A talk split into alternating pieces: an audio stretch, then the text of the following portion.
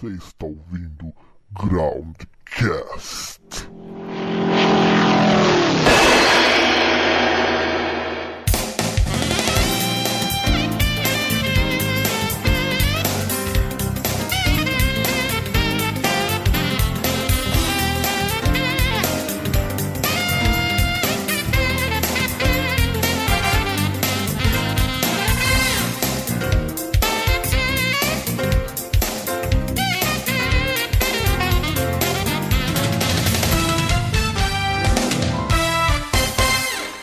Começando o programa Groundcast, que vai ser dedicado a um tema polêmico. Nós vamos falar hoje sobre pirataria. Estão aqui comigo, então eu sou o Fallen Archangel e eu tenho olho de vidro. Aqui é o Father e eu tenho um papagaio. Eu sou o André, o Kamehama e. E é isso. Oi, eu sou a Ana e tenho problema nas- problemas na cabeça. E eu sou o Loz e tenho perna de pau. Bom, então é o seguinte, nós vamos comentar sobre um assunto que voltou a ficar mais evidente nesses últimos tempos com a prisão dos donos de um site de compartilhamento de seriados que foram presos sob acusação de pirataria porque estavam ganhando dinheiro supostamente com os downloads. E isso é o tipo de coisa que eu não eu não consegui entender ainda o porquê. A gente vai discutir sobre isso mais tarde, sobre no caso do Brasil séries. Então, Fader, antes de mais nada, do fundo do seu coração, o que, que você achou desse episódio de prender os donos do site Brasil Séries? Olha, cara, é complicado, né? É, eu acho assim. Primeiro tem que se entender o que é pirataria no Brasil e o que não é pirataria. Ah, a justiça ela deixa muito aberto isso, não tem uma, uma regra clara, uma lei clara que as pessoas consigam entender. Ah, eu acho muita hipocrisia fechar um site e prender os donos, sendo que existe um milhão de sites iguais fazendo a mesma coisa. Então eu acho assim, se a lei é, é para um, ela é para todos, né? Não adianta você punir um meio que no- na base do terrorismo para assustar os outros. Eu achei uma, uma palhaçada isso aí. Achou falta de sacanagem, né, Fader? Falta de sacanagem. Vou xingar no Twitter até umas horas. Eu concordo com ele. E. Porque eu acho que ele tá certo. Porque assim, Loz, você que foi uma pessoa, inclusive, compartilhou muitos arquivos, né? O Fader. Eu? Sim, sim. Não sei de nada. Tá se entregando. É que você, é que você quer ter ficha limpa na polícia, né? Qual que é o problema mais sério com relação ao que é o que não é pirataria? O Fader já disse uma coisa que é importante. O que, que é pirataria no Brasil? E eu acho que isso cai num problema muito sério, porque nenhuma parte do mundo define exatamente o que é pirataria. Pirataria, pelo menos eu lembro que há uns 15 anos, pirataria era simplesmente você reproduzir alguma coisa, ganhar um dinheiro com isso, ou ainda vender alguma coisa não oficial, que são os famosos bootlegs. Isso pelo menos é pirataria. E hoje o pessoal acha que pirataria é só compartilhar conteúdo. E é esquisito a gente chama, a pegar o que é pirataria musical exatamente. Quando você compra um CD, se você quiser, você não vende esse CD pro seu amigo? Você não vai vender? Se você quiser, por exemplo, você, Ló, se você comprar um CD e e precisar de uns trocados, você não pode vender esse CD pro seu amigo sem problema nenhum? Não. Você pode. Pode vender o seu CD. Pode. Ninguém vai, ninguém vai te prender por vender o seu CD. Agora, se você reproduzir e dar esse CD, você estava você tava sendo pirata. Isso que é, no mínimo, vamos dizer assim, incoerente. A questão é que pirataria é falsificação. Exato. Então, é aí que nós entramos num conceito delicado. Quando a gente fala falsificação, pelo menos no sentido claro da coisa, é quando a gente se apropria de algo que não é nosso, copia aquilo na cara larga e depois vende como se fosse original. Mas ninguém compra CD pirata, ninguém compra jogo pirata achando que é original. Isso é verdade. Sim, é claro. Eu já fiz isso. Olha aí. Esse comentário. Se entregou. Ah, então, é que assim, foi no, no começo que eu gostava do Evanescence, né? Aí eu não sabia muita coisa. E lá na Galeria do Rock eles vendem agora, né? Começou a vender bastante coisa que é falso, que é feito por, por outras pessoas, que não é original, mas parece muito assim original. É, é muito bem feito o negócio. Aí depois de muito tempo que eu descobri que o que eu tinha comprado não era original, que era impossível de ser original. Como? Então, que no caso, que, o que eu comprei foi o, Ori, o Origin do Evanescence, que é um CD que acho que deu só mil, mil vendas, vendas de mil cópias, né? Que eles disponibilizaram num show. E, e acabou, logo que acabou o show, assim, vendeu tudo. Ou seja, quem tem isso é raridade. E aparece uma vez ou outra no eBay com mais de 600 dólares para comprar. Você não ia achar numa galeria do rock por 30 reais um CD desse original, né? Porra, você pagou 30 reais? Então, pessoal, eu fui enganado. Ai, que burro, dá zero pra Não, ele. você foi idiota mesmo. O camelô você acha por 5, meu. Igualzinho ainda. Verdade. Isso que você comprou, Kamehama, é, uma, é um exemplo de pirataria.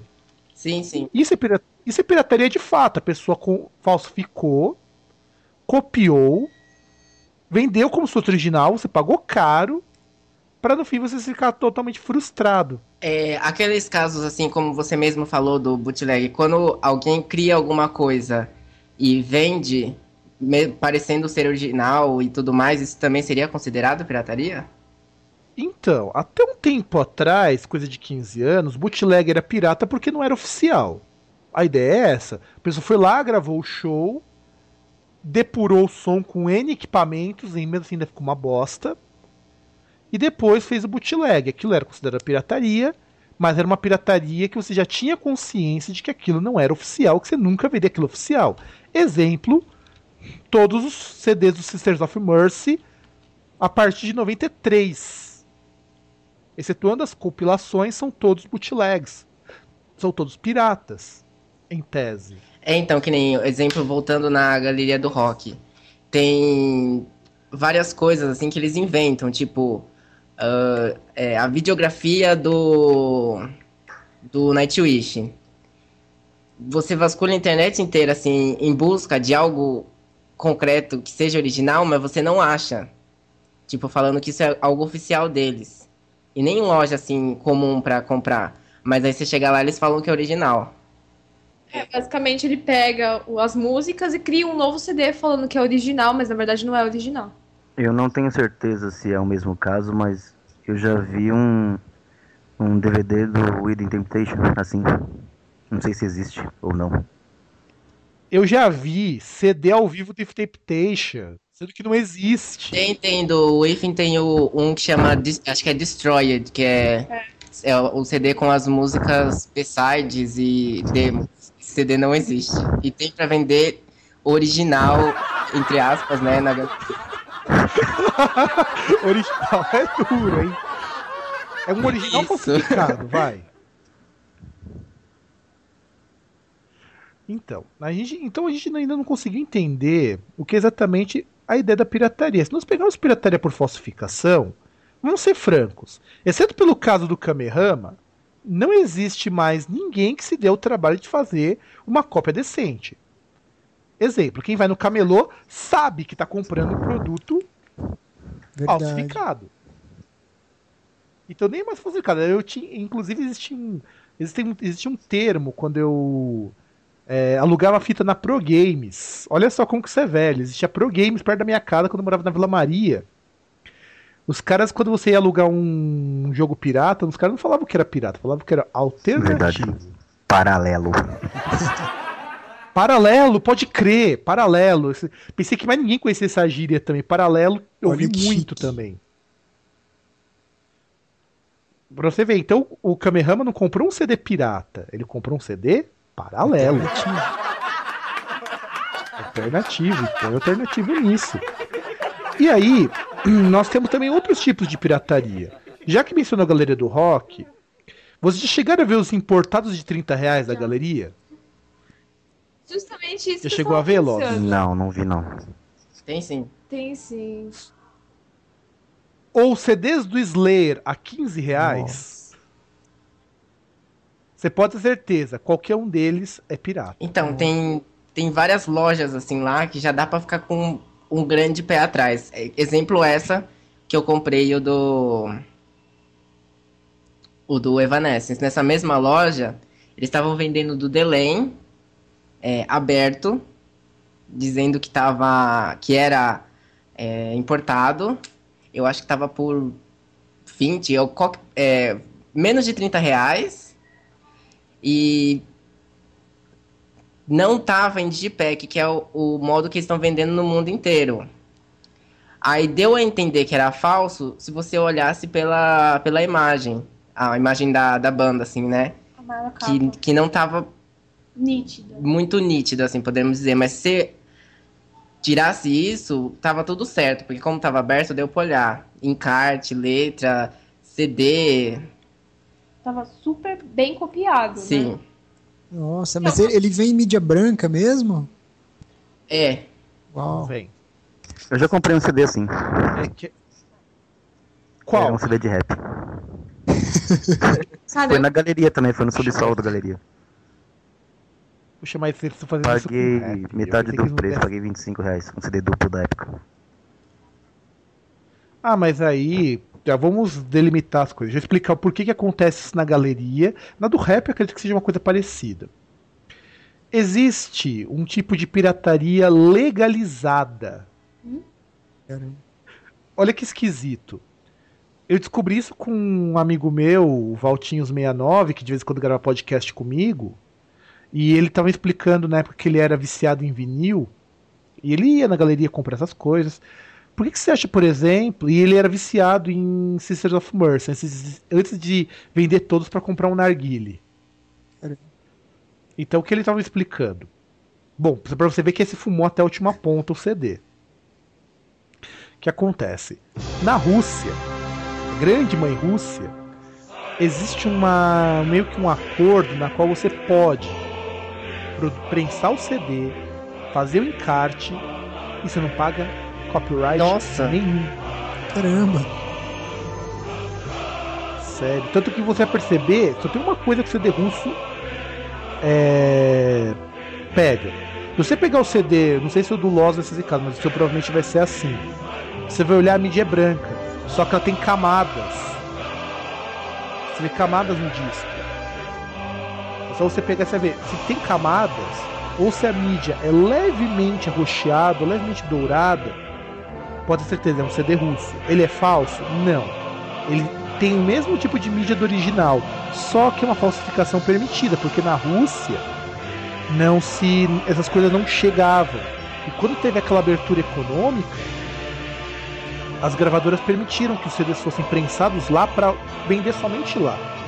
Eu cansei de ver CD escrito é, para vender somente na Rússia, aqui no Brasil. Eu cansei de ver porrada de CD. E você vê, são CDs importados, só que tem a tarifação muito menor, porque eles já são muito mais baratos. Parece-me que seria assim: se você importasse, você como pessoa física, importasse um CD desses, daria. Você, um CD importado que você paga 60, você pagaria 25, contando frete. Interessante. Pois é, eu, e eu descobri isso com uma, com uma menina que importava é, CD de J-Rock assim. Olha isso, mas acabou essa, essa mamata ou ainda tem? Ixi, isso vai continuar até sabe-se lá quando.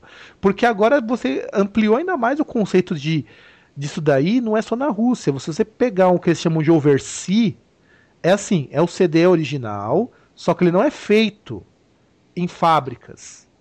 Onde normalmente essas bandas têm contrato. Não é feito, por exemplo, na Holanda, na Espanha, não é feito. É feito muitas vezes lá no em Singapura, por exemplo. Só que vem com encarte, com tudo, só que custa metade do Nossa, preço. Então, essas mídias que elas são feitas né, em Singapura, como você fala, eles, eles vêm em partes. Porque uma vez eu fui comprar um CD e o carinha, o, o cara da loja mesmo, ele falou que tava pela metade do preço, porque eles compram a- por parte, tipo, a capinha, o CD, por parte e lá mesmo eles montam o CD. E aí, Tem casos assim também, é- não é sempre. isso é pirataria. Porque não, não tem como você saber de onde vem, entendeu? Parte. E na verdade tem, tem uma, tem umas manhas pra você ver isso daí, mas isso também é um meio. Então, a quebra de copyright já existia muito antes do MP3, que era para poder vender essas coisas e popularizar. E aí, nós pegamos então definimos que temos ideia que pirataria musical seria quando a gente falsifica alguma coisa, como o caso do Kamehameha. E no teu caso, Losso, era falsificação mesmo ou você ainda tem suspeita Não. de que é original? Não era falsificação mesmo, porque não tinha nem encarte, na verdade. O encarte, ele era. Ele, tipo, não tinha recheio, sabe? Uma folha. Não, ele tinha a parte da frente e tal, você abria assim, só que ele não tinha páginas. Não tinha nada. Era só. A frente e atrás. Poxa, você realmente Pois deu é. azar, hein, Loss? E era CD de Era quem? Ah, mas isso daí tem pirataria pra caramba, viu? Isso tem muito overseas, tem muito CD russo. Porque é super conhecido. Vende, da época que era hit, isso vendia. Vendia tanto quanto, sei lá, hoje vende um, um artista pop. Eu lembro ainda que o, quando eu comprei lá, o carinha da loja falou pra. Se alguém perguntar, falasse que eu eu paguei 50, que era o preço das outras lojas. Nossa! Né? Mas tudo bem. E você ah, fez ninguém perguntou, isso? não. A Mas gente eu perguntou paguei- aqui agora. Agora eu Eu pergunto, paguei quanto você 25, pagou? metade do preço. Tá vendo? Você foi honesto. Bem. Bom, algu- alguém apareceu, a Aline. Deixa eu ver se ela. Só uma coisa. É, produção nacional não tem nada a ver com isso, né? Olha, boa pergunta. Tem. Tem. Hein? Tem, eu vou explicar por quê. Teoricamente, se eu contar isso, vocês vão, você vai ficar muito puto da vida. Alguém aqui pagou mais de 30 reais num CD importado? Normalmente é. É. Mas 30 reais um CD é importado, é raridade, ou você tem que começar a ficar desconfiado. Não, mas quem pagou, quem aqui já pagou mais do que 30? Eu já num paguei. importado? Eu acredito que já também. Eu acho que eu nem tenho importado. Cite um CD. Cite um CD que vocês tenham pago mais do que 30 reais. Eu vou falar uma verdade extremamente Matisse. amarga. Quanto? Hum, ah, não, não foi, não foi. Não foi mais de 30, foi quase 30. 28, 29. E tô falando preço normal, nacional. Eu paguei 40 em um do Épica duplo. Ah, aquele, o Divine Conspiracy, só que ele é argentino. Ele é daquela. Ele saiu pela gravadora Icarus, lá na Argentina. Eu paguei 40 reais. Tá, eu você, paguei André. mais de 40 também no do Delane. O novo. Aline, Aline, Oi? Oi. já, já pagou mais do que 30 num CD? Qual? É, vocês vão querer me matar, mas tudo bem. Foi o 11 do Nightwish. Quanto? 40. Era importado? Não, pior ainda. O engraçado é que Então. os importados Nightwish que eu tenho direto da Finlândia e tudo mais, eu paguei 15. Nossa. Aí que entra a grande sacanagem. Esses CDs não são produzidos na Finlândia. Ah, não sei! Boa parte deles são produzidos em Nossa. Manaus. Tipo, se você olhar aquela. O CDzinho vai estar Zona Franca de Manaus? Não. Porque só recebe Zona Franca de Manaus o que é produzido na Zona Franca e vem pra cá. O que é produzido lá e vai pra fora, eles não podem colocar esse selo. Caramba! Ou seja, é, o que você tá querendo dizer é que o, eles produziram, foi pra fora e voltou? Caramba! E fica mais barato do que, tipo, produzirem aqui? E vender como Não, é porque pra- assim. É porque eu vou explicar, aproveitando que o Lost tinha perguntado à produção nacional. Teoricamente, é, o CD deveria ser produzido lá fora. Claro, boa parte é. O que acontece? Quando você compra um CD, você vai pagar uma série de impostos aqui e ali. E em Manaus não tem imposto nenhum. Por isso que chama Zona Franca. Então o custo de produção é muito baixo. Para você ter uma ideia, o meu pai, uma vez quando ele, quando ele viajava pelo Brasil todo fazendo instalação de sistema de segurança e vigilância, ele foi para a Zona Franca, falou que você encontrava CDs importados a 15 reais. Você comprava diretamente lá, na Zona Franca, e tinha muita coisa. O que você puder imaginar é produzido lá. Ele, inclusive, ele conheceu um cara que tinha mais de 100 mil CDs, tudo comprado lá. Então, boa parte dos importados são fabricados, por exemplo, no Brasil, na China, no, no Paraguai, porque tem loja que fabrica. Vinil, vinil importado. Muitas vezes os vinis importados são fabricados em locais que custam muito pouco para produzir. E aí entra uma questão sobre pirataria. Meu irmão conhece um cara que trabalhou acho que dois anos na Helium. Ele era o ele fazia o serviço de editar as capinhas de CD para poder mandar para a gráfica e imprimir aqui na gráfica no Brasil. Alguém tem ideia de quanto, de como que é calculado o preço do CD? Olha, Não. Faça mínimo.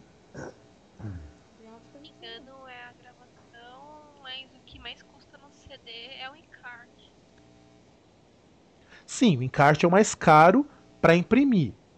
Agora, um CD custa para a gravadora, contando os copyrights para o artista, contando o preço que você vai pagar para gravadora e tudo mais, ele custa dois reais.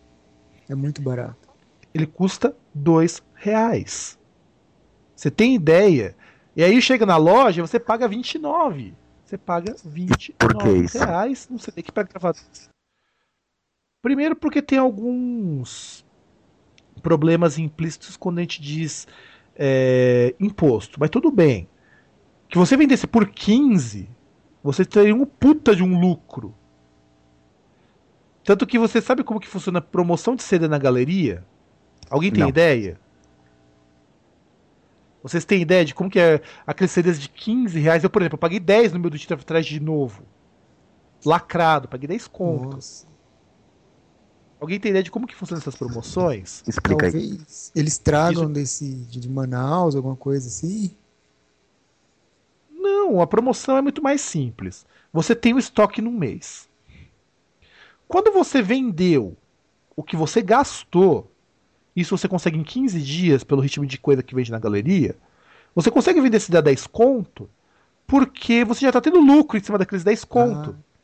Que é o que você realmente poderia vender. Porque, olha, é claro, você tem sacanagem por parte de loja. A Helium devia ser a loja mais barata da galeria. E a Helium é da iHeart, porque são gravadores, são selos. Mas são as lojas mais caras. E eles não têm custo de intermediário. Você chega para eles eles poderiam vender, por exemplo, pra, Helium se custou 2 para fazer o CD, por exemplo, do parece que foi o do Grave Digger, custou 2 conto para eles fazerem, estavam vendendo por 28. Nossa. O do Megadeth custou 3,50, porque o encarte é grosso. Eles vendiam a 30. Oi. Então, aí eu pergunto, o pessoal acha que as pessoas não vão piratear porque eu tenho um isso porque esse tipo de esses valores não são divulgados, mas você pergunta para qualquer um que trabalha em gravadora, eu estou falando de discos que tem prensagem de até 3 mil cópias. Imagina artistas que tem prensagem de 20, 30 mil cai cópias. mais, né? Então vai ter CD de 50 centavos. Não, é exato a capinha, a mídia, aliás, a mídia, só a mídia, tem um documentário do Discovery que mostra isso. Uma mídia custa 15 centavos de dólar para gravadora. Mídia de CD. E acho que até agora até menos do que isso. Então, pirataria musical no fim acaba sendo algo natural, porque você tem tecnologia. E não tem como brecar isso. É bobagem das gravadoras querer brecar isso. Segundo, você tem um preço que já não está agradando as pessoas. E eu não estou falando, e aqui é um dado até meio amedrontador. Quem você acha que consome mais pirataria? Quem tem dinheiro ou quem não tem? Eu acho que é quem tem, porque quem não tem não consome nada, cara. Os outros? Sei lá, pela lógica, quem não tem. Eu acho que os dois consomem André? pirataria, os dois. Eu conheço gente que tem dinheiro pra comprar, mesmo assim eles baixam. Vira uma coisa normal. Sim, é a mesma André? coisa. Aline? Muito baixo. Aline, volta pro Brasil.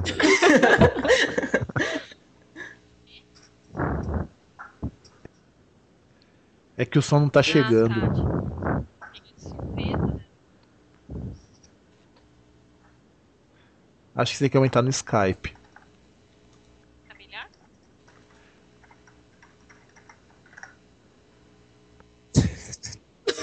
Porque dá pra escutar até o pessoal digitando aqui.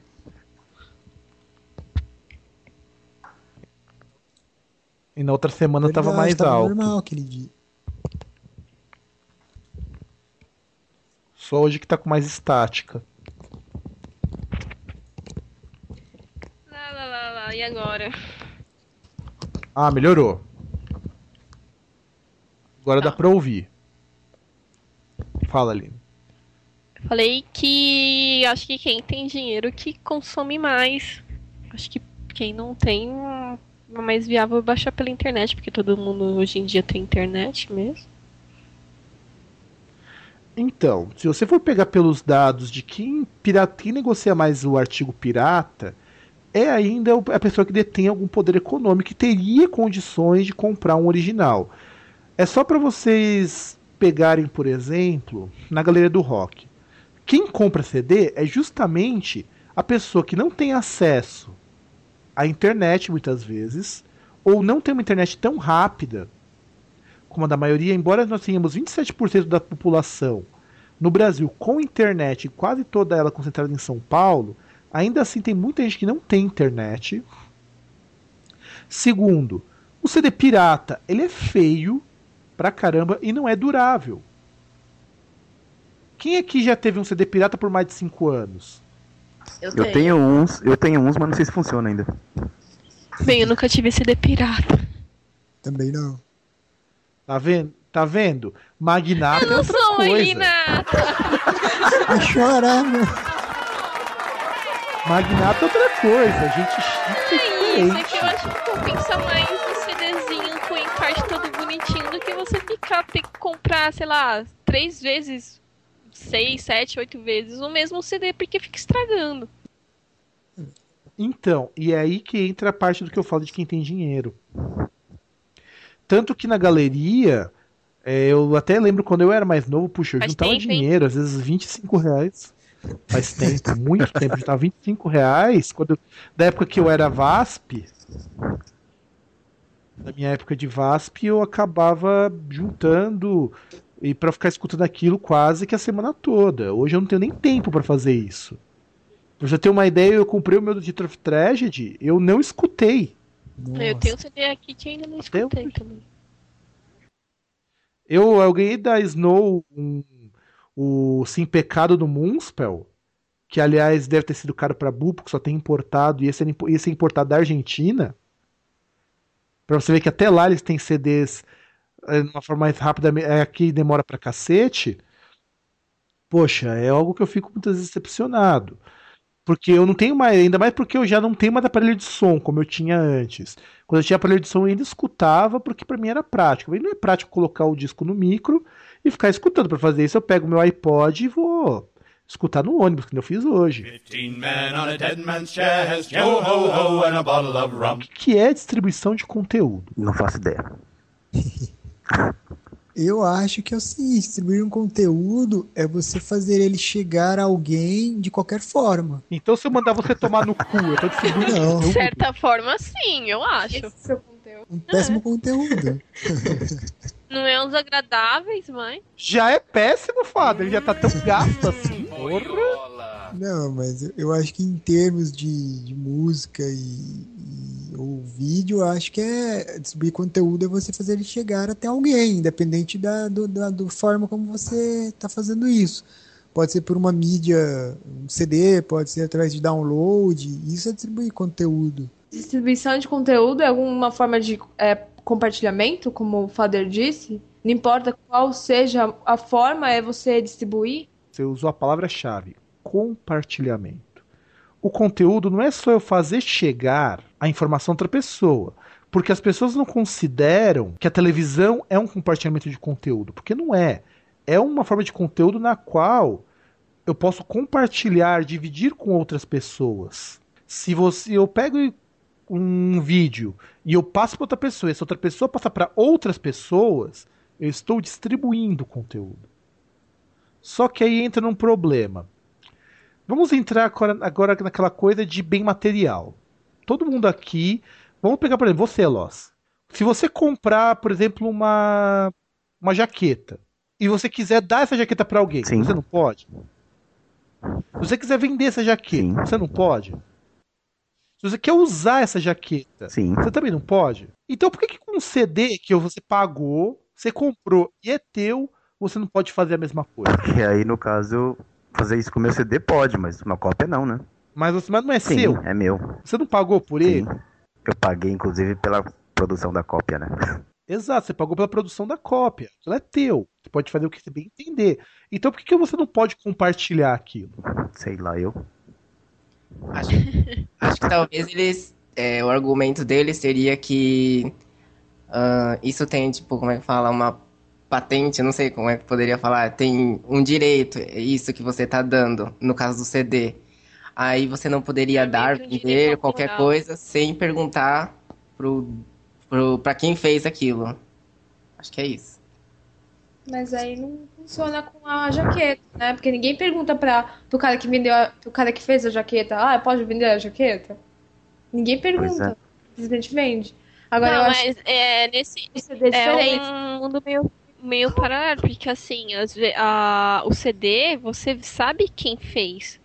A mesma coisa, uma, sei lá, um, é, é, um negócio de música funciona muito igual com coisas de design.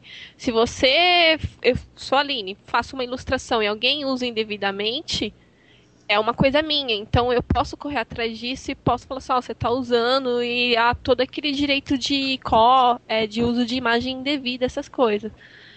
Já isso vai, eu acho que vai de casa também. Mas aí você tá pegando da parte de jaquetas. Lógico que você sabe quem fez aquela jaqueta. Compra uma jaqueta, compra uma jaqueta, por exemplo, da Calvin Klein que eles fazem. Você sabe quem que fez. Mas a questão é a seguinte, essa jaqueta você pode pegar a sua jaqueta e vender. Você não pode fabricar uma igual, por exemplo. Exato. Então, eu acho que a questão é a cópia. Se você compra um CD e você tira uma cópia, você pagou pela sua cópia. Você não pagou pela cópia que você vai fazer. Então, as cópias que você vai fazer é pirata. Porque não é legal. Você não pagou pelas outras cópias, entendeu? Você só pagou uma cópia. Mas aí entra no, na maior é, crise do sistema de copyright, que na verdade ele é do século XIX, a ideia do copyright, que surgiu com a, aquela coisa do da necessidade que a Revolução Industrial teve de você dizer que aquela obra era sua. Até o século XVIII não existia copyright. E ninguém se importava com isso. A ideia do até o século XIX, até o século XVIII era que as pessoas tivessem contato com obra de arte. Então você vai ver muita obra apócrifa. Você tem, por que, que você tem N peças que são atribuídas a Shakespeare? Porque você tem pinturas que são atribuídas a tal pessoa. Porque não era importante quem fez, mas a obra em si, porque ela tinha algo a dizer. Com o 19, a obra precisava vender. E o copyright não é só por questão de uso indevido. O copyright serviu para o autor para ele poder ganhar alguma coisa se ele quisesse com essa obra, que é o que a distribuição de conteúdo vai totalmente contra. A ideia não é mais eu, eu deixar um conteúdo único exclusivo e ninguém ter acesso a ele. Porque a partir do momento que eu restringo o acesso, eu não posso mais distribuir. E entra num quesito que eu considero mais terrível do copyright. Eu sou a favor do copyright em vários aspectos, mas não desse. o limite. Porque todo mundo quando compra o CD tá dizendo que você não pode fazer a radiodifusão daquele CD. Porque isso seria crime. Mas por que que eu- essa música ela vai tocar nas rádios e eu ainda como artista tenho que pagar para poder para alguém poder infringir um direito de copyright? É, isso é ridículo, cara. Como assim pagar? Porque o artista paga pra ter sua música na Divulgação. rádio. Sim, mas é uma divulgação que ele vai pagar, ele vai pagar caro pra E cacete. o gozado que a pessoa pode gravar da rádio e não tem problema nenhum, né? Nunca teve. Pois é. E não é, e não é considerado pirataria. E aí? É, realmente. E aí, cadê a parte de que eu não posso reproduzir? Você não está dizendo que eu não posso fazer radiodifusão do CD. Mas eu pago se eu quero que essa música seja divulgada numa rádio. É um paradoxo interessante, né? A gente chegou nesse ponto aí. Não, não são um paradoxo. Vocês vão perceber. É aí que a, a própria ideia de lei de copyright se torna algo insustentável, pelo menos da maneira como é concebida até hoje. E aí, alguém tem alguma coisa a dizer com relação a isso? Então, eu cheguei à conclusão de que você- se você pegar alguma coisa e copiar e começar a distribuir, compartilhar, em outras palavras, é pirataria. Só que se você, se essa pessoa não distribuiu, outras pessoas não vão conseguir distribuir. Então ele fecha o acesso. Seria isso uma forma de impedir que a pirataria aumente, que as pessoas comecem a compartilhar as coisas indevidamente? Que não haja mais compartilhamento sem que a pessoa pague pela cópia? E é aí que entra o grande problema que as pessoas confundem quando a gente fala de distribuição de conteúdo. A gente fala de distribuição de conteúdo, que é algo que eu sou super a favor, só que não totalmente da forma como as coisas acontecem aqui no Brasil. E acontece de uma forma assim, a gente vai discutir isso depois, mas pensem numa coisa. É, se hoje nós temos um conteúdo que ele pode ser distribuído e de fato ele chega às pessoas sem que precise pagar, o que, que faz, por exemplo, que a distribuição do conteúdo seja algo ruim, sendo que o objetivo principal de qualquer artista seria. Aí vamos tirar a ideia do, do plágio. Não estamos nem levando a cópia para a ideia do plágio, porque o plágio já é não, tem, não é, tem nada a ver com o assunto que nós estamos pegando aqui. Mas se nós pegamos a distribuição de conteúdo como algo ruim, porque tira dinheiro de alguém, por que, que o artista tem que lutar tanto para impedir o acesso à música dele, sendo que esse acesso pode gerar frutos? Aí é que tá. É o artista que faz isso ou é a gravadora? Vou dar um exemplo com o Dire of Dreams. É o artista. E co- qual a vantagem se quanto mais gente ouve, mais divulgação tem? E é aí que entra o problema do of Dreams. É uma história que eu vou contar. Assim, eu nunca contei no Music Ground, é a primeira vez que vocês vão estar ouvindo, eu sei por pesquisa isso. O Dire of Dreams é da Ascension Records. O Father já deve ter recebido e-mail deles. Olha, até o inclusive. momento não, mas estamos abertos aí. Então, a Ascension Records é a gravadora do Andrew Hates, que é o vocalista e músico principal do of Dreams. Ah, ele é o dono da gravadora, que lança os próprios CDs. Sim, e junto com, a- com ele, o Assemblage 23, o Asara Nox, alguns CDs do HSTVL, quase todos os CDs que você coloca em uma semana cai, que são da Ascension Records, caem por causa da perseguição que o Andrew Hates faz, porque ele ganha muito dinheiro com Porque isso. ele é o dono, né? Porque ele é o dono, ele é o manda-chuva. E ele cobra caro, e etc e tal. Os CDs do Dire of Dreams no Brasil custam 60 reais. Interessante. Eu, eu paguei 98 no meu DVD do Nine Nossa, Numbers. cara. E pra produzir isso é bem pouco Eu- que eles gastam, né? Lá fora custa 25 dólares. Olha, quase uma Microsoft da vida. Não, e a, e a Ascension Records, junto com o selo Project, são os, os selos alternativos que mais caçam piratas, mais caçam distribuição de conteúdo. Então eu penso que o compartilhamento de conteúdo ele só, tem, só traz problemas a partir do momento que ele atrapalha o artista. Só que aí o artista, quando a gente, a gente tem que pensar numa coisa, o artista mal ganha pelas músicas que a gravadora Sim. produz. Eu postei no Music Ground um texto do como funciona o contrato de gravação. Vocês chegaram a ler? Não li ainda não. Nem- eu nem vi, viu? Nem tava sabendo. Eu também não vi. Alguém leu? Mas caralho, ninguém lê porra nenhuma. Você postou onde isso? No Music Ground. Olha, eu postei de utilidade, não falando de Ué. música. Inclusive, eu- eu vou caçar o link e na postagem eu vou colocar. Colocar, Não seja por isso, vou assim. Então, funciona o contrato de gravação. Vou resumir a tragédia. Bem, imagina que um artista ele tira em média 15% do valor do CD. Parece, poxa, quanto que custa um CD em média? 30 reais. Uma média de uns 30 reais. Pô, 3 reais pra vender uma cópia e o resto da gravadora, tá ótimo, Sim, não tá? mas eu acredito que não seja em cima desse valor. Exato. É em cima do valor que o lojista paga. E o lojista que vende a 30 pagou no máximo 15 naquele CD.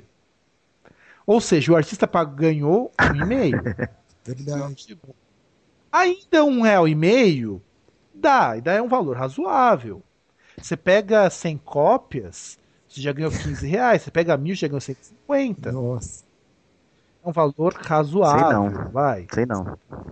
Aí entra a maior sacanagem de todas. É aquelas que depois, aquela que depois que eu falar, vocês que da Lerteza vão mandar a gravadora pra puta que eu pariu 10 vezes. O artista desse dinheiro ele paga a Eu gravação. sabia disso porque eu era amigo da Sabrina San, né? E ela teve o CD dela, o primeiro CD lançado pela Hellion aqui no Brasil. E ela me falou mesmo que era uma sacanagem, assim, essa coisa de, de pagamento por, por CD. Não, a gravadora pega 85% do valor do disco e dos seus 15% você ainda tem que pagar a gravação. Sendo que o que ela fez foi só produzir, né? Exato, não, tudo bem, teve um gasto do cacete. Tá, é caro mas sem, sem, sem Uma- banda, sem voz, não tem nada também. Exato. Não. E é aí que entra a ideia do compartilhamento. O artista já sabe que ele vai ter que pagar para gravar. Sabe, o médio de um CD custa 3 mil reais para produzir um CD. Sabe o CD do Levari? Já deve ter visto a banda, não deve? Banda de Gothic Metal de Minas Gerais? Eu não. Também não. Tem no Music Ground, alguém postou o CD do Levari. Eu ganhei o meu. Eu ganhei. Por conta da força que a gente deu pra banda na comunidade de Gothic Metal, eu tenho a minha cópia. Tinha que ter pedido autografado, esqueci. Então, eles é, pagaram 3 mil reais pra produzir mil cópias do CD. Quanto? Divide isso daí, 3 mil. Para mil cópias. Agora você cópias. pega essas mil cópias ganhando 1,50 em cima. Pois é, aí a banda pagou os 3 mil e eles vendem o CD a 15 reais. Contando já o frete. Então vai ter um belo de um prejuízo. Vai ter um belo de um lucro. Você tem ideia de que se você fizer isso por 15 reais, mil cópias, você já Sim, 15 sim, mil. isso é gravadora. Mas não foi pro gravador, independente. Ah, eles pagaram do próprio bolso. Aí vale a pena. Eu acredito que o Holiness tenha pago o triplo disso porque ele foi produzido pelo é, cara do hangar e foi mixado no mesmo estúdio do. Halloween. Pago do bolso deles. E aí, você imagina que vendendo a 15 reais, você tem Com lucro. certeza, nesse caso sim. Cara, 15 mil você paga a gravação, você pagaria a banda e ainda sobraria dinheiro para você ter lucro. Então quer dizer, a gravadora só ganha. Com certeza. Então a gravadora te dá 15% e daqueles outros 85, eles não descontam o preço da Só gravação. lucro. É só lucro. É só lucro, ou seja, a gravadora realmente é um bando Com de filhos da certeza. puta. Por isso que eles caem matando, né? No compartilhamento. Claro, porque estão perdendo. Eles são tão pobrinhos, né? Afinal de contas, eles não ficam com dó de gravadora?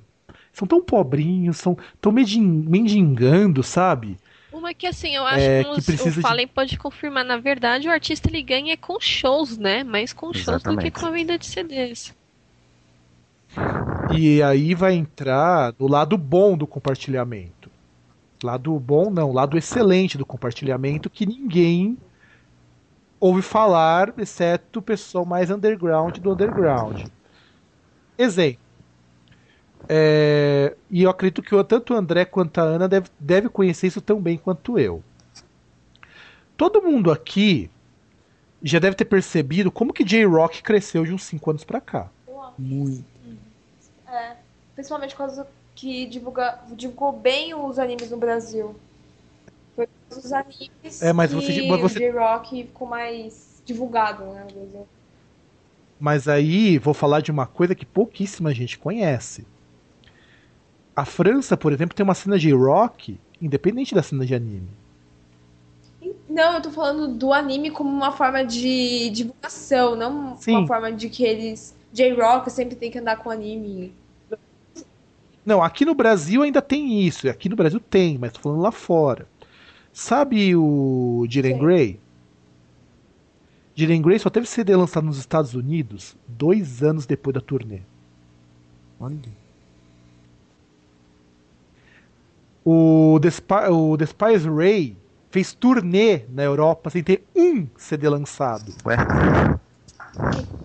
Caramba! É verdade, né? O, o Jiren Isso Grey tudo? veio ano passado pra cá e até onde eu sei eles não têm CD aqui. Exato. e como é Tava que, que eles faziam uma turnê se as pessoas não conhecem a música? Aí é que tá, elas conhecem a causa do música, compartilhamento. MP3. porque existe uma coisa chamada MP3 e existe uma coisa chamada programas de Olha, compartilhamento. Então, essas, e essas bandas fizeram muito show. O Blood, que é um grupo de rock industrial da, lá do Japão, os caras fizeram uma turnê europeia inteira. Sem ter um CD lançado na Europa. E aí que aí eu digo, artista perde com Não. compartilhamento? Não. Muito Pelo contrário. E aí uma curiosidade, sabe quanto que o Blood cobra pra tocar? Que eu falo, vocês vão dar risada. Aliás, meu irmão tem contato também com essas partes de valores de cachê. Você vai perceber como que o compartilhamento nunca vai foder artista underground. Ferra artista que nem Madonna, que tem que vende um milhão de cópias a 15% verdade. já ferra. Agora, sabe quanto que o Blood cobra? E é a única banda do japonesa que eu vejo que cobra um preço justo. Tem a menor Chuta ideia. o valor. 50, Alguém vai? tem ideia? 30? 2 mil dólares. Pra um show? Caramba. Um show. cara. O ingresso, 2 você mil fala? dólares. Ah, Não, tá. o cachê. Esse é o cachê da banda. Muito barato. Nossa. Caraca, Chegou, mas eu achei que era o ingresso. Nossa, que exorbitante.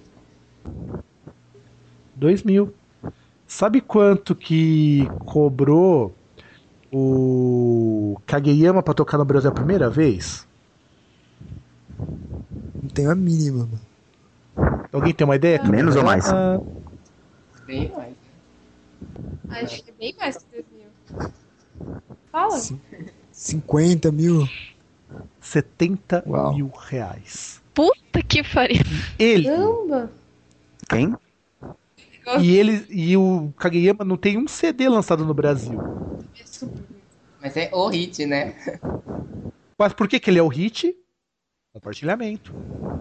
Olha, é bem interessante isso, né? Com tudo que foi falado até agora, eu consigo imaginar um futuro assim bem diferente, sabe?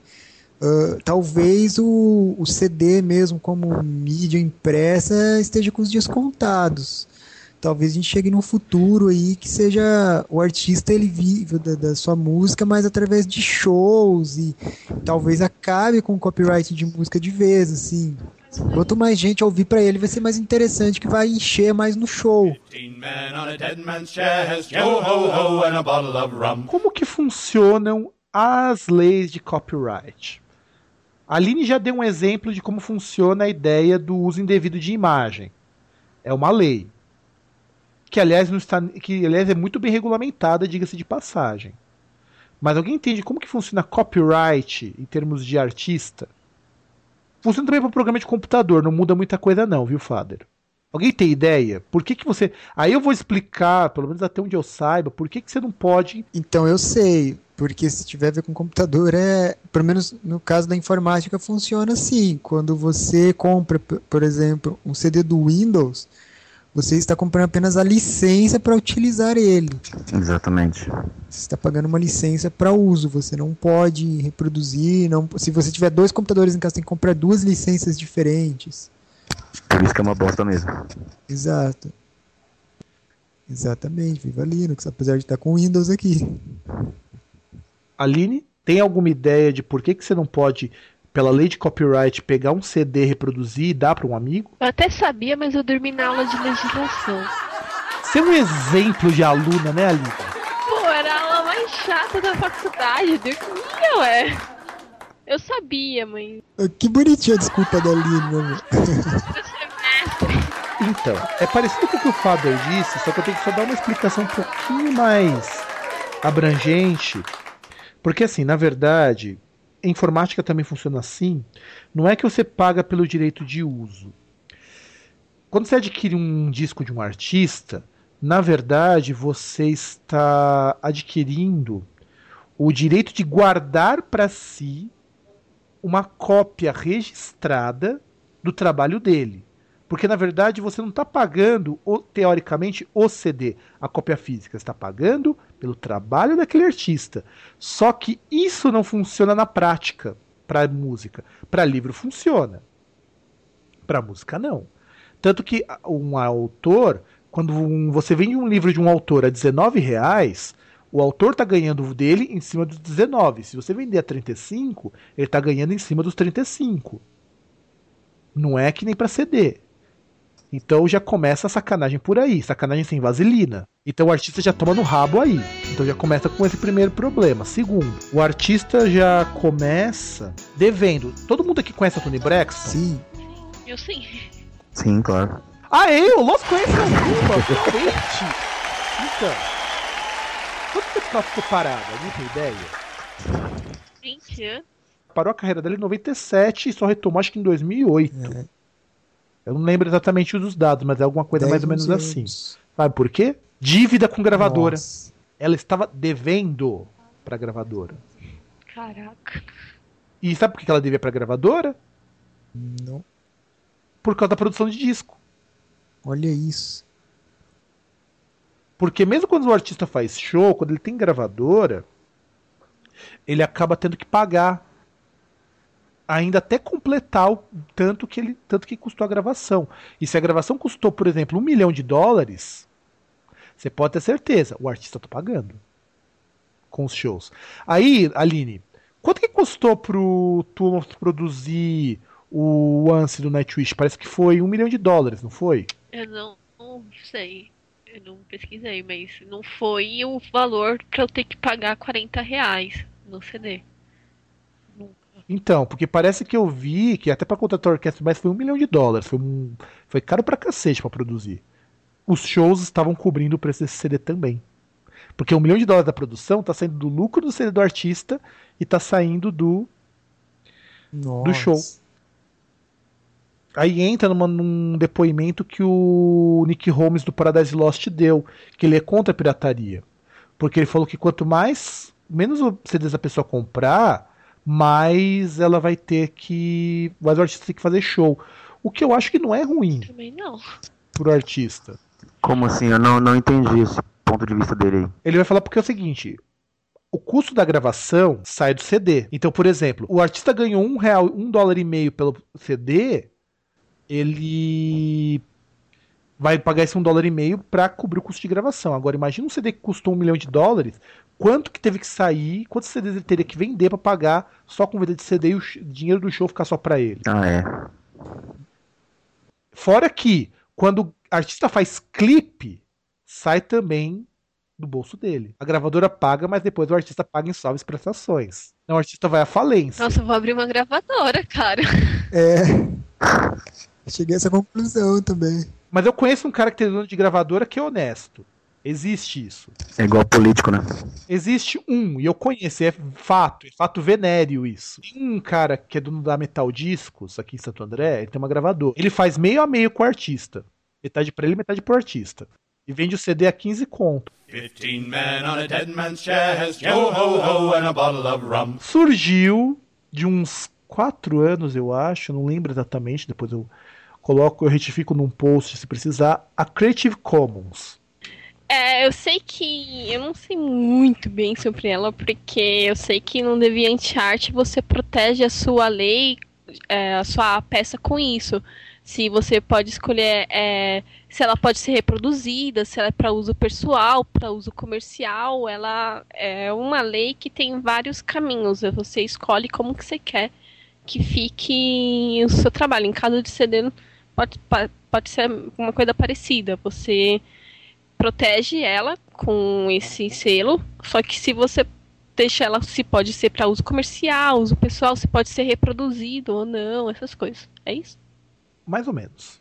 Tem umas coisinhas a mais, mas a base é mais ou menos por aí. Alguém já baixou algum disco que fizesse parte do selo Creative Commons, que leva esse selo? Por exemplo, os podcasts que eu gravo, todos são pela Creative Isso, Commons. Na hora de hospedar naquele site lá, ele tem essa licença, né? Eu já vi. Eu coloco, todos os que eu hospedo, eu coloco pela Creative Commons. E eu vou explicar já por que eu coloco, mas. Inclusive, esse podcast é pela Creative Commons. Meus textos não são Creative Commons, nenhum deles, eu já aviso isso. E são plagiados até não poder Verdade, mais. Tá no Wikipédia, né? Não, mas Wikipédia não é plágio, é referência porque fala de onde tirou, mas eu tenho plágios mesmo, depois eu comento. Creative Commons é uma alternativa ao copyright. O DeviantArt nem sempre é Creative Commons. As, o que a Snow produz não é Creative Commons, é tudo com direito reservado. Não é Creative, ela não compartilha nada pela Creative Commons. Porque a Creative Commons te dá o direito de compartilhamento. Ah, tá. Que, no caso, seria usado sem, é, sem fins financeiros, então. Exato. Então, por exemplo, um, você é um artista, ou você é um programador, e você quer compartilhar o seu programa, ou sua música, você pode, desde que você estabeleça até onde pode compartilhamento. Eu, quando gravo os podcasts, eu falo que a pessoa pode compartilhar desde que ela não altere nada e que não usufrua dele comercialmente. Mas eu não sou obrigado, eu posso escolher. Às vezes eu quero que a pessoa ganhe algum dinheiro com isso, porque não acho que tudo tem que ser de graça. Alguém aqui acha que tudo que você pega tem que ser de graça? Não. Então, voltando à ideia do, do, do copyleft, que é como eles chamam a Creative Commons, que é o Czinho do copyright invertido, a ideia do, do Creative Commons é a, o compartilhamento. Só que esse compartilhamento eu posso querer ganhar algum dinheiro com isso. Nem tudo que é Creative Commons é de graça, que fique bem claro. Só que ela não substitui a licença normal de copyright. Você ainda pode registrar sua obra e deve registrar sua obra. Só que Creative Commons é uma forma de poder fazer minha obra chegar em outros em, outro, em outros pontos, para outras pessoas, sem depender de é, tá, ter, tá, ter que ficar assinando de papel, aquela burocracia toda que o copyright dá. Exemplo, o Nine Inch Nails publicou, tem um disco pela Creative Commons. Olha. O Ghosts é Creative Commons todo. É inteirinho pela Creative Commons. Sabe a música do How to Destroy Angels? Sei, sei. Que é aquele clipe pegando fogo. Então, é Creative Commons a música, Olha. o single. Você paga pelo iTunes, mas é Creative Commons. Entendi. O Radiohead gravou um disco pela Creative Commons. É uma alternativa. né? sabendo. Então, se eu tenho Creative Commons para distribuição, então eu já soluciono metade dos meus problemas de copyright. Chest, yo ho ho. E o futuro da indústria musical? Primeiro, abra seu coração e diga, tanto para RIA quanto para PCE, para PCM, o que você sente com relação a eles. Olha, eu sinto um tremendo desprezo. Verdadeiro ódio, assim, sabe? Porque são instituições que defendem unicamente os interesses das gravadoras e fazem uso de, de métodos terroristas, assim, sabe? Pra espalhar o medo, se agem como se fossem polícias. Na verdade, não são porcaria nenhuma, né? sem ter poder nenhum, assim. São simplesmente um bando de engravatados, barrigudos, sentados numa cadeira que não sabem porcaria nenhuma de nada que está acontecendo no mundo. Eles vivem assim como se, sei lá, meu, anos 50, sei lá. O que, que vocês imaginam que vai ser o futuro da indústria fonográfica daqui uns 10 anos? Vai, não vamos jogar para tão perto, daqui 10 anos. Vocês acham que vai acontecer o quê? Olha, é difícil, sabe? Porque se tivessem feito essa mesma pergunta 20 anos atrás, as pessoas teriam criado mil ideias, assim. Eu acredito que vai haver uma grande transformação, talvez não em 10 anos, talvez em 20 ou em 30 anos, ou mais. Mas eu acredito que talvez o CD como mí- mídia física, assim, distribuição, esteja com os dias contados mesmo. É, no que diz respeito a downloads, é, eu acho que ainda é cedo para pegar um futuro distante, porque se fala muito na nuvem também, né? E dependendo de como for usada a nuvem, eh, pode ser que acabe de vez com a pirataria, com o compartilhamento de, de, de material protegido. Porque a, assim, a intenção da nuvem é que você não tenha mais nada no seu computador. Né? Seria ah, grandes servidores onde você acessaria tudo que você tem direto, direto ne- nessas máquinas. E dependendo da forma como isso for feita, pode ser usado simplesmente para controlar tudo. Você, se você tiver um MP3 armazenado ali sem pagar direitos de forma ilegal, você pode ser processado, pode ser deletado.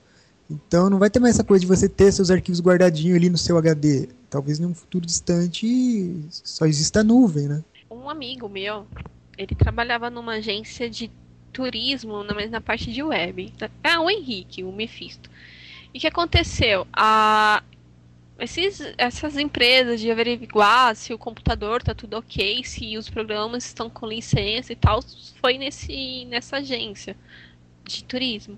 O que acontecia? Ele ti- eles tinham todos os programas certo, tudo certo, tipo, o Windows era original, os programas instalados, eles tinham licença, tudo ok. Só que um dos computadores, a menina tinha MP3. Aí melou, porque baixou um pequeno processo para a empresa por causa dos MP3 que a menina tinha no computador. Olha que coisa linda, né? Maravilhoso. Hum, eu acho que é isso que o Father falou mesmo. O CD tá com os dias contados. Estão tentando parar com a compartilhamento, mas não vai dar não. É, ao menos que entre a nuvem mesmo, né? Da forma como eu imaginei. Que nuvem é essa?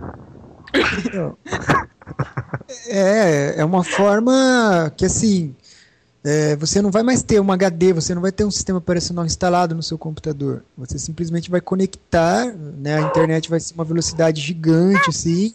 Você vai conectar tudo que você tem vai estar armazenado em um servidor externo ao seu computador. Então você pode acessar da sua casa, do seu trabalho, da casa de algum amigo, você como se estivesse acessando o seu computador. Então nisso as empresas elas podem adotar essa forma de espionar tudo que você tem, ser tudo controlado. Está Ah, começando mas acho a- que isso não sai em 10 anos. talvez no futuro mais distante. Eu lembro que mais ou menos em no, na década de 90, mais ou menos, o pessoal já imaginava 2000 com carros voando. Sim, mas em termos de, de informática e internet, Aline, se você parar para pensar, é, em 98, 99, praticamente não existia banda larga, era todo mundo com internet de escada. Hoje em dia, É, muitos mas lugares- 2012 tá próximo. Ah, então, eu acho que tem uma, uma expressão que eu li numa revista. Pera, pera só um pouquinho. Todo mundo aqui escutou. o cachorro, o cachorro dele entrou. Ele não O concorda com André, o você. André jogou ele pra fora, coitado. Ah, ele foi pra fora porque ele quis. tá bom. Então, eu li uma expressão numa revista é, sobre os vinis.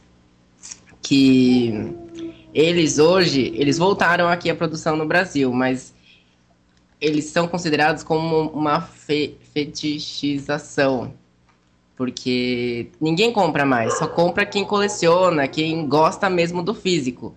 E é, o- é o que eu acredito que vai acontecer, que já está acontecendo com CDs. Aí vai ficar MP3 para todo mundo, como já tá.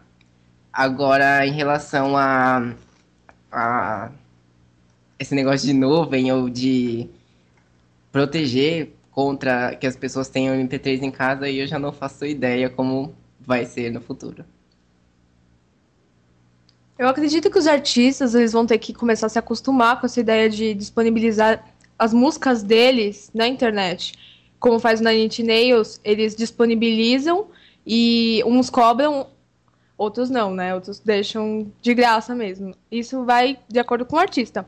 Mas eu acho que vai nessa história de eles disponibilizarem em, em MP3 e o André falou que eu ia falar também é o, o CD acabar virando uma coisa mais de fã que quem compra, quem quer compra, não vai ser obrigatório como é agora, já que, a já que tudo que você disponibiliza na internet é pirata. Eu vou pegar, falar alguns dados que eu tenho e que se vocês forem pesquisar vocês vão achar umas coisas assim, que são interessantes.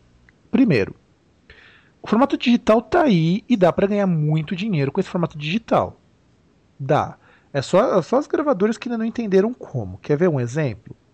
Todo mundo aqui conhece o iTunes. Sim. Yes, sir. Então, o iTunes, ele. Quando foi criado, aliás, primeiro quando o Jobs lançou o iPod, ninguém acreditava que a pessoa ia comprar um aparelho para ficar escutando MP3 e sair carregando por aí. Percebeu que o iPod virou o que virou hoje. Aí ele teve a ideia: por que, que eu não passo a vender a música diretamente para a pessoa e a pessoa não é obrigada a adquirir o CD todo, às vezes adquire uma música só. Pra vocês terem uma ideia, o iTunes tinha previsão de faturar é, 3 milhões de dólares em seis meses. Ele fez isso em três Nossa. dias, vendendo música pela internet. E alguém pode falar assim, se alguém disser, ah, mas ninguém compra música, ninguém vai pagar por uma música que pode baixar de graça. Paga. Sabe a Ivete Sangalo? Sim. Todo mundo aqui também Uhum. conhece, né? Ela ganhou disco de ouro em uma música. Adivinha a forma de distribuição? Nossa. Celular. Ela conseguiu vender mais de 500 mil músicas via celular. E a pessoa paga. As pessoas, e paga caro, paga R$ 4,90 pela música pelo celular, mas paga. Olha isso.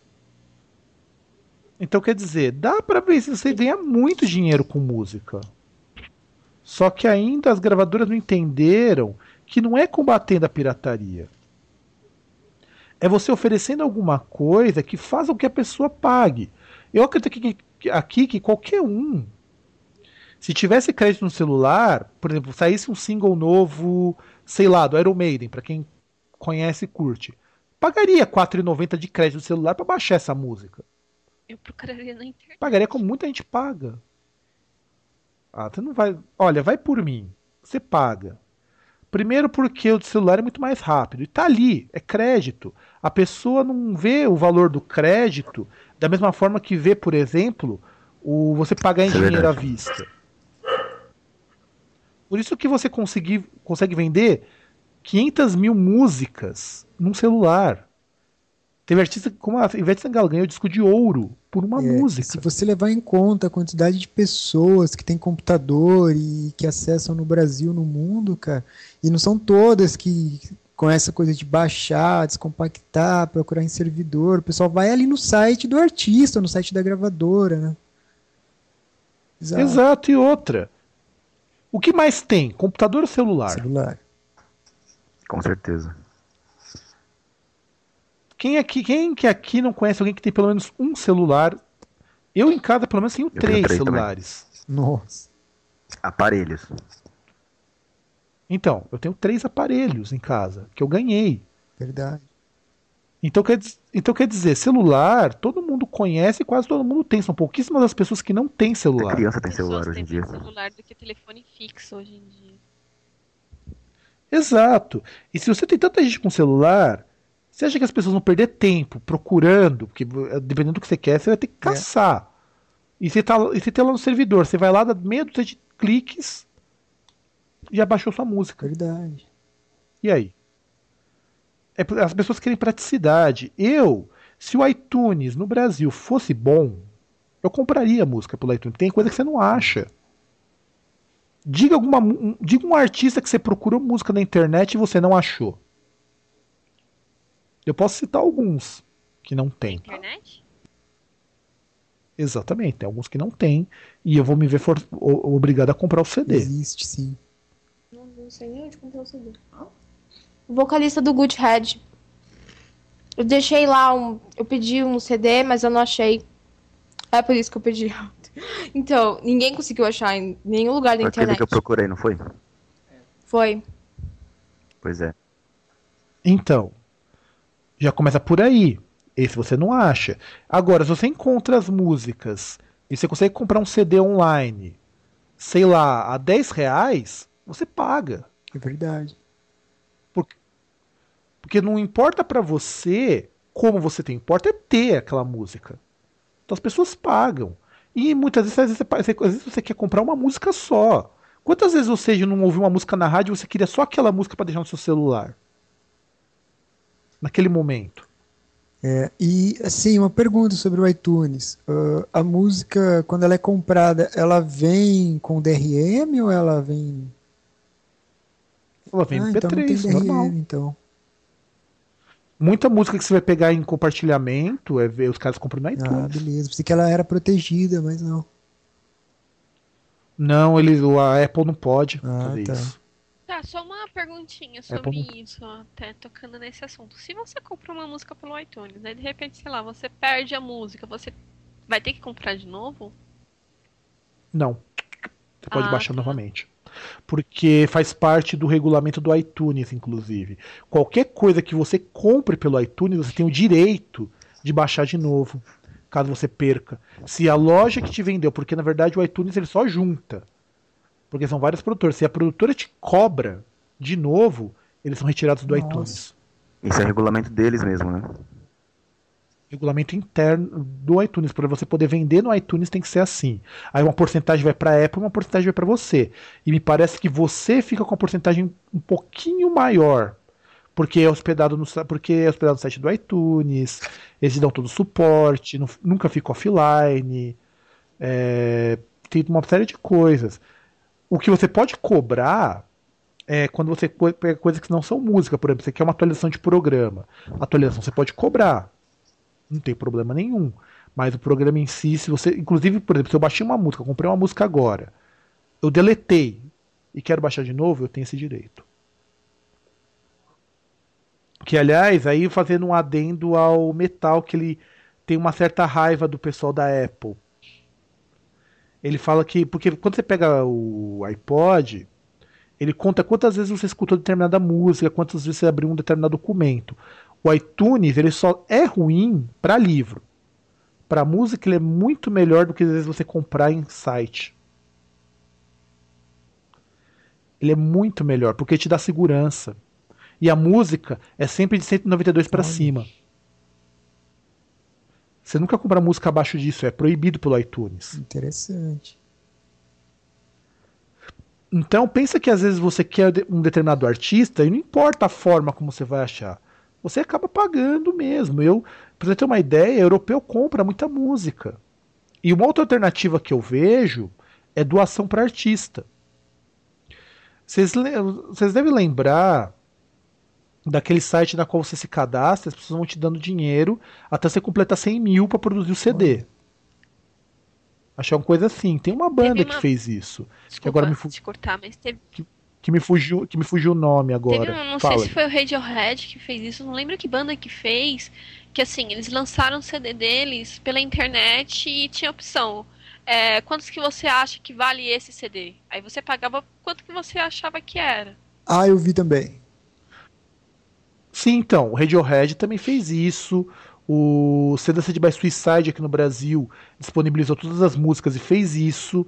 Porque a tendência, não adianta nada é, você cobrar hoje pelo CD. Tanto que essa de doação não pode ser considerada de pirataria. Que aí entra naquele caso do pessoal que foi preso porque estava ganhando dinheiro em cima do site. Não é bem assim.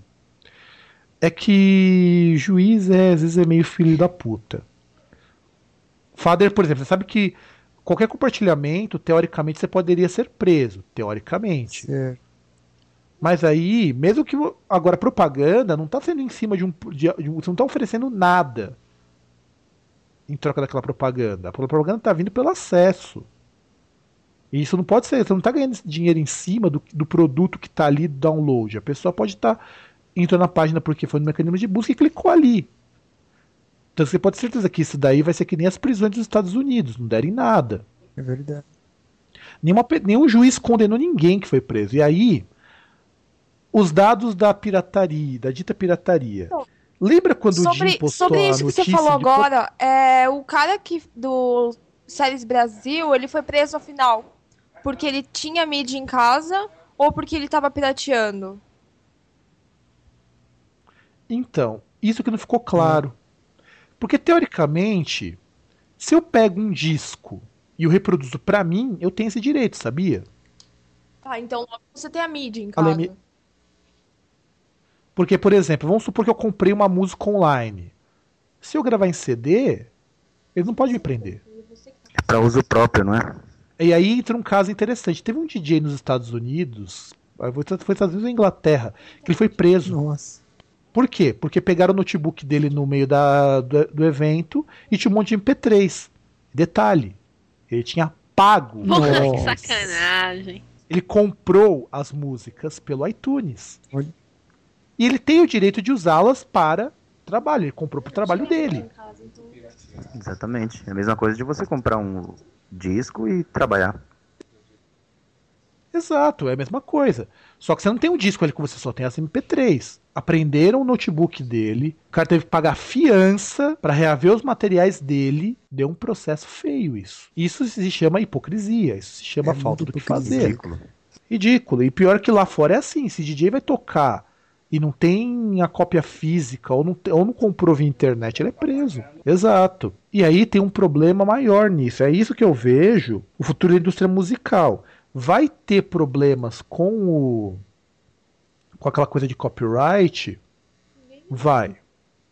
Vai ter problemas até hoje. Enquanto a gravadora não mudar o formato, não mudar o formato de distribuição e não pensar em formas diferentes de como atrair o público, ele vai continuar perdendo. A RIA teve um prejuízo danado.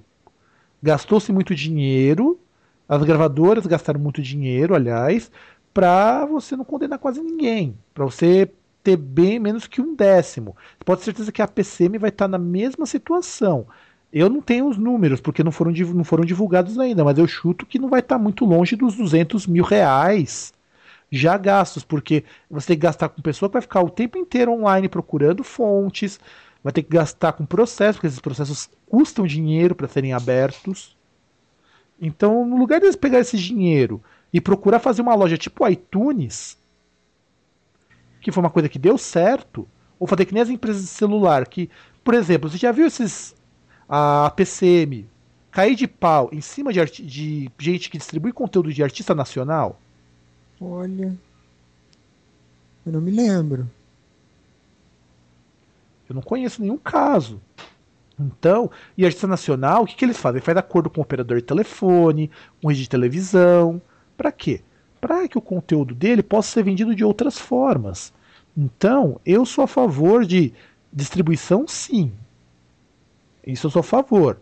Inclusive, tem um artista na Rússia chamado Senmuf, que o cara tem mais de 40 discos gravados. Ele deixa tudo de graça para você baixar. E se você quer o CD, você manda um e-mail, ele faz um CD só para você e te Olha. envia.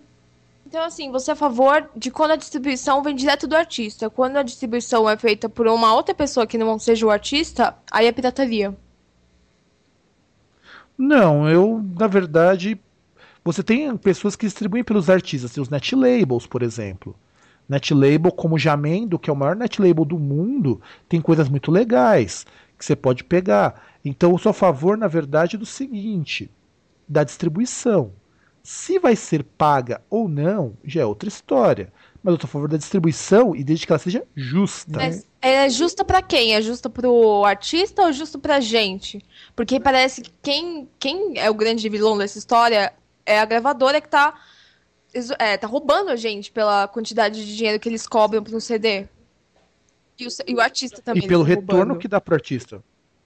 Porque, na verdade, se você pagasse 60 reais num CD e esse 60 fosse pro artista, uma parte, vai, você pagou 60 reais, mas sou- soubesse que 60 reais, uns 20 foi pro artista, tudo bem. Mas não, o artista não chega a ver nem metade disso, nem, um Nem décimo você, disso. você disse então, que a gente compra, não é o CD, compra a obra do artista, né? Só que ele não ganha nada Exato, isso, e você-. Então, e é isso que eu tô falando. No fim das contas, o que era para você pagar pelo direito de ter um- uma, uma cópia autorizada da obra do artista, você acaba, na verdade, pagando muito mais do que isso. E não é justo. Então, eu sou a favor, pelo menos para um futuro, isso vai virar regra, de que você tenha uma distribuição que seja tão benéfica para o artista quanto para a gente. A gente também tem o direito de pagar algo que esteja dentro da nossa realidade. Eu não acho que um real por música seja fora da nossa realidade. Até porque a gente gasta muito mais do que isso é, com besteira. Às vezes a gente sabe que aquele um real vai estar ajudando o nosso artista favorito. Ou se a gente não está pagando pela música, mas sabe que adquirindo e conhecendo, o dia que eu quiser ir no show, eu sei que vai ter público. Então eu sou a favor da distribuição. Como ela se dá? Não importa. Mas não restringir o acesso, não tornar o CD aquela coisa de elite. Pelo menos eu penso dessa forma. Eu não sei quanto a vocês, mas eu penso É, assim. Uma coisa interessante que eu, que eu li também, falei esses dias falando sobre isso, ah, né, sobre CDs na internet, downloads, foi uma pessoa que está falando de CDs assim que não existe mais, assim, tá fora de catálogo. Você não tem como conseguir esse CD. Ah, se você for na gravadora, não existe mais, loja nenhuma tem CD em estoque, simplesmente virou lenda, assim. E os downloads você acaba conseguindo. Então, assim, se a gravadora não disponibiliza, se o artista não disponibiliza, se não existe nenhum lugar, qual é o mal de você compartilhar isso, né? Você vai estar divulgando o artista. Exato, e é isso que eu sou a favor, no fim das contas, de mostrar que nós não temos mão de gancho, né? Nada disso. Só que enquanto a coisa não continuar, enquanto a coisa continuar cara, enquanto continuar essa opressão toda, pode, vão, vão sumir 10 para nascer Verdade. mil distribuidores de conteúdo. Porque a distribuição tá aí. Alguém quer fazer alguma consideração final? Eu vou continuar baixando música. Ah, só uma coisinha, já que você perguntou, sobre videoclipes acontece a mesma coisa? Acontece a mesma coisa, porque é propriedade da gravadora. E uma- Gravadora? Ah, só uma coisinha. Você paga super caro em CDs de gravadora e a gravação não é boa. A qualidade da música é terrível. Tipo, é bom- Você acha um MP3 com uma qualidade superior, de graça, entre aspas, né? E quando você compra um CD, às vezes você paga 40 reais num CD com a qualidade da música horrorosa. Isso é tanto com CD quanto filmes, essas coisas. Enfim. Eu só diria pro Father se livrar das mídias que ele tem em casa, porque se te pegarem, você tá ferrado. Olha, Se pegarem suas mídias, Father, você sabe o que eu não vai ter tenho que mídia fazer. aqui. Se alguém vier que você vai achar CD original e DVD original.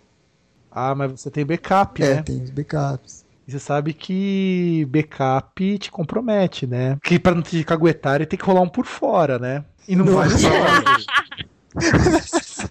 A Aline desmaiou. Falando nisso, se você tem, você tem o, o produto original, certo? Você tem o CD. Você ripa esse CD para MP3 para uso pessoal. Isso é, é contra as regras? É contra a lei? Se você não, não, Não. tem. não lucra com isso? Não, porque é seu. É que a gente chama de cópia de segurança. Eu posso, qualquer coisa que eu compro, eu tenho direito de fazer uma cópia de segurança. Ah, então o Father tá susto, Exemplo. porque no Music Ground ele tem mais prejuízo do que lucro. Pois é. Ah, mas veja bem, não importa se ele não está ganhando nada, só o fato de ele estar distribuindo, o pessoal já coloca um monte de empecilhos. O que impede, muitas vezes, de fazer alguma ação concreta é que existem coisas com materialidade. Ele, por exemplo, se o Father. E isso que é uma coisa que você tem que tomar cuidado. Se o Father vendesse qualquer produto do fórum, com a marca do fórum, aí seria complicado. Olha, Nesse caso que você. Pode falar. Vou até parar com a ideia das camisetas, então, do, do camisetas MG. É, porque tem esse problema. Não, e isso é. Parece que não, mas é, eu já vi sites internacionais com problemas justamente por isso. E aí, para encerrar o programa, eu só quero fazer um comentário para vocês verem como que o negócio de distribuição de conteúdo pode dar certo. Ninguém é, quantos sites de distribuição de conteúdos vocês conhecem? Eu conheço, por exemplo, o Bunaut, o Torrents.ru. Tem na Rússia o Sintema. Você sabia que o Sintema organiza festival de Eu banda? conheci esse tema há umas duas semanas, eu não conhecia. Eu conhecia já. Então, o Sintema organiza festival de banda. E é um, é um blog de Olha Juarez. só, meu. Então, quer dizer, e eles deixaram bem claro que a ideia é sempre divulgação. Então, quem sabe o Father não pode organizar também o festival Olha. Music Ground? Vai saber. Já pensou? Se o Father passar, se o Father passar essa ideia que o Missy Ground é divulgação também, né? Verdade. É, então, né, que na verdade tem coisas que precisam mudar e no, o Sintema ele trabalha num esquema diferente. Quem já frequentou o Sintema sabe que ele tem muita coisa, mas ele não distribui da mesma maneira que o Music Ground distribui. Não, ele é tem outro é diferente. Quando o artista pede, ele já vai e tira. Eles não têm problema com um, empresas assim, porque qualquer reclamação eles Ah, tiram. tá. Reclamação eles tiram e eles agora têm um net label. Olha. Voltado para isso. Então, a gente ficou com mais um Groundcast. Eu sei que o Father vai ter que já já, prepa já, prepa já preparar a vaselina, né? Porque ele vai virar a menininha da prisão, eu né? tranquilo, cara. É, tá- tem que ter tranquilo, senão, senão Uma- entra mais. Então, pra entrar é mais Não, difícil, uma coisa que eu achei né? muito engraçada na, na reportagem do Brasil Séries foi é, falarem que a, ficaram três anos investigando, ou um ano, se não me engano. Acho que foi- foram três anos de investigação para chegar nos, nos donos do, do Brasil Séries.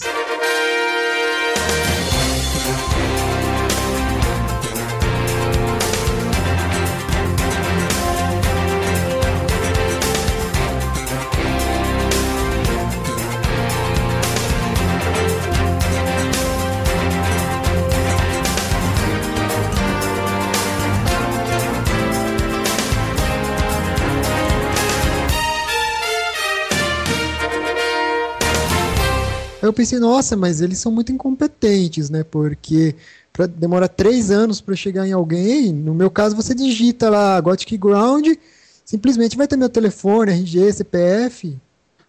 É porque, na verdade, isso faz parte dos Father Facts. Se existe um pornô, o Father tem. Podíamos começar isso, fazer os Father Isso. Facts. Afinal de contas, o Father, você falou em um pornô, ele, se ele não achar, ele Com sabe quem certeza. tem. O Di, né? Aprendiz do Di, do fórum. Não, não, na verdade foi você que ensinou Falem. ele. É, vo- é que você. É que você não quer falar, mas você que Não, ensinou quem achou o ele. papacu, então? Oh, Meu irmão, não fui eu. Ah,